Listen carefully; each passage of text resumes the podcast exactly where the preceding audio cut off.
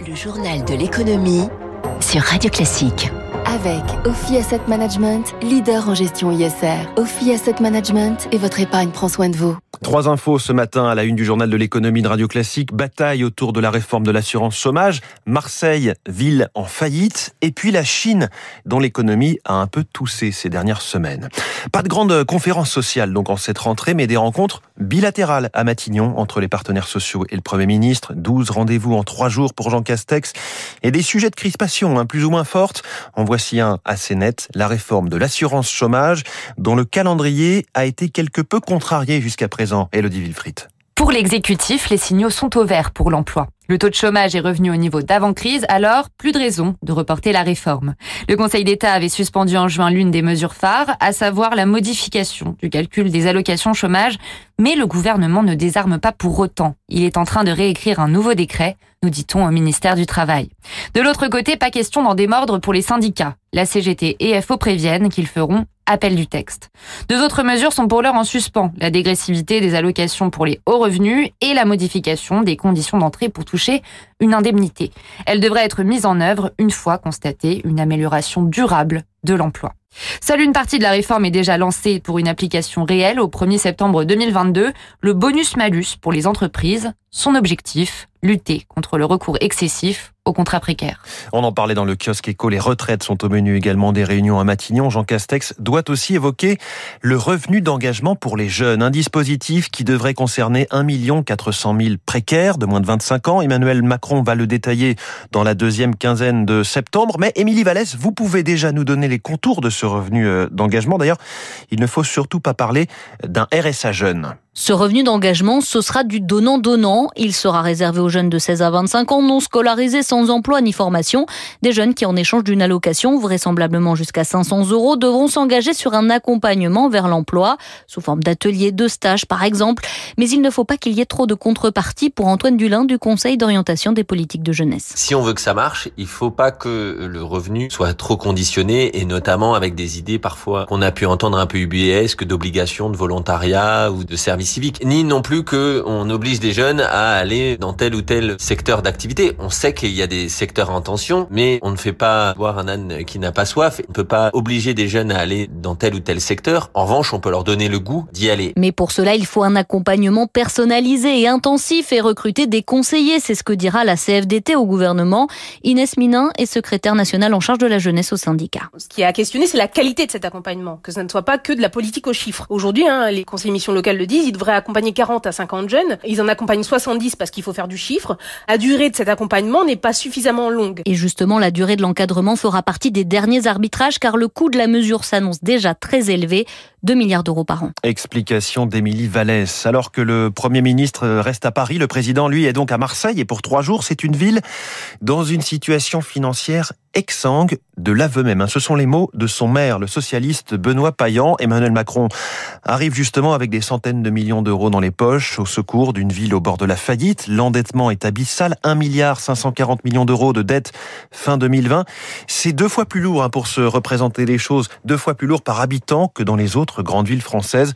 Impossible donc d'investir. Victoire Fort. Le maire de Marseille est lapidaire les caisses sont vides, tout simplement. Chaque année, la ville doit rembourser 200 millions d'euros. Baptiste Larseneur, chargé d'études à l'Institut Montaigne, qui a produit un rapport sur les finances de la ville. La dette pour la ville de Marseille euh, atteint environ 2000 euh, euros par habitant. Il faut se rendre compte que les seuls intérêts euh, de la dette que doit payer la ville de Marseille sont plus élevés que le cumul des frais financiers réglés par six des plus grandes villes de France.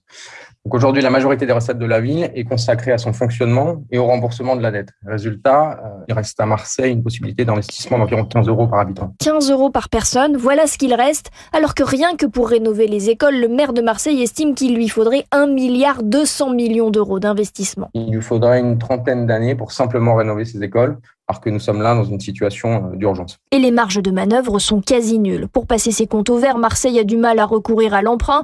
La ville peut difficilement faire bonne figure avec une telle ardoise, et elle ne peut pas non plus jouer sur la fiscalité. Elle a déjà augmenté. Le plan d'aide nationale n'est donc pas à un coup de pouce. C'est une bouée de sauvetage. On en parlait hier, cette bataille judiciaire sur le pass sanitaire dans les centres commerciaux. Eh bien, après Paris, les Yvelines et le Haut-Rhin, hier, c'est dans les Hauts-de-Seine que le tribunal administratif a suspendu l'obligation du pass dans les centres de plus de 20 000 mètres carrés au motif d'accéder aux besoins, aux, biens essentiels hein, de première nécessité. Le ministère de la Santé a décidé de saisir en appel le Conseil d'État pour ce qui euh, est des Yvelines. À propos du commerce, le groupe Agache de Bernard Arnault va vendre la participation qu'il détenait dans Carrefour, soit environ 5,7% du groupe après 14 années de présence à son capital. Une réorientation de ces investissements, indique-t-il, saluant le redressement de Carrefour depuis 4 ans sous la direction d'Alexandre Bompard. Dans un communiqué, Bernard Arnault estime que le groupe dispose de tous les atouts pour amplifier son renouveau. Rappelons que Carrefour, c'est 78 milliards d'euros de chiffre d'affaires en 2020 et plus de 320 000 salariés. Le chantier du futur avion de combat européen avance lentement, mais il avance. Sa finalisation est prévue pour 2027 pour remplacer les, les appareils existants comme le Rafale à l'horizon 2040. La France, l'Allemagne, l'Espagne sont alliés dans ce projet ambitieux. Ils ont annoncé hier débloquer 8 milliards 600 millions d'euros de financement. Jean-Paul Molny est directeur adjoint à l'Institut de Relations internationales et stratégiques. C'est une bonne nouvelle sur ce dossier qui est très compliqué. Tout petit pas en avant est toujours un progrès euh, significatif. Parce que les entreprises, vous n'avez pas une entreprise, vous avez plusieurs entreprises. Vous avez Dassault, vous avez Airbus, vous avez des règles qui sont pas les mêmes en termes de droit de propriété intellectuelle en France et en Allemagne. Là, faut s'engager sur le long terme, mais euh, j'ai envie de dire que comme des mariés, euh, les uns et les autres euh, pèsent véritablement le pour et le contre avant de s'engager dans la durée. Dans ce journal de l'économie de Radio Classique, la Chine traverse-t-elle une mauvaise passe? Plusieurs indicateurs montrent des signes de faiblesse de la deuxième puissance économique mondiale. Bonjour Eric Mauban. Bonjour François, bonjour à tous. Le pays est rattrapé tout simplement par les contaminations au Covid. Alors officiellement, elles sont très peu nombreuses, hein, bien moins qu'en France euh, ou aux États-Unis, mais les autorités chinoises ne veulent prendre aucun risque, pas question de se laisser déborder par une nouvelle vague. En conséquence, eh bien, le grand port de marchandises situé au sud de Shanghai a été fermé pendant 15 jours. Cela a entraîné des retards dans les chaînes d'approvisionnement. Hier, Pékin a annoncé une activité manufacturière en août au plus bas depuis février 2020, une donnée plus mauvaise que prévu, de quoi surprendre les analystes qui avaient vu l'économie chinoise repartir sur les chapeaux de roue. Ajoutons que des intempéries dans le pays ont gêné l'approvisionnement en matières premières et en livraison. Enfin, les dirigeants politiques, soucieux de préserver l'ordre public, ont décidé de réduire les inégalités, créant ainsi un climat peu propice à l'investissement. L'éclairage d'Éric Mauban en direct pour Radio Classique. Petite baisse des marchés financiers européens hier sur fond d'inflation assez forte à 3% en zone euro en août et de crainte. C'est lié de la fin de l'argent facile. Moins 0,11% pour le CAC 40 à Paris à 6680 points, moins 0,33% à Francfort, moins 0,40 à Londres. Léger repli de Wall Street également, moins 0,11 pour le Dow Jones, moins 0,04 pour le Nasdaq.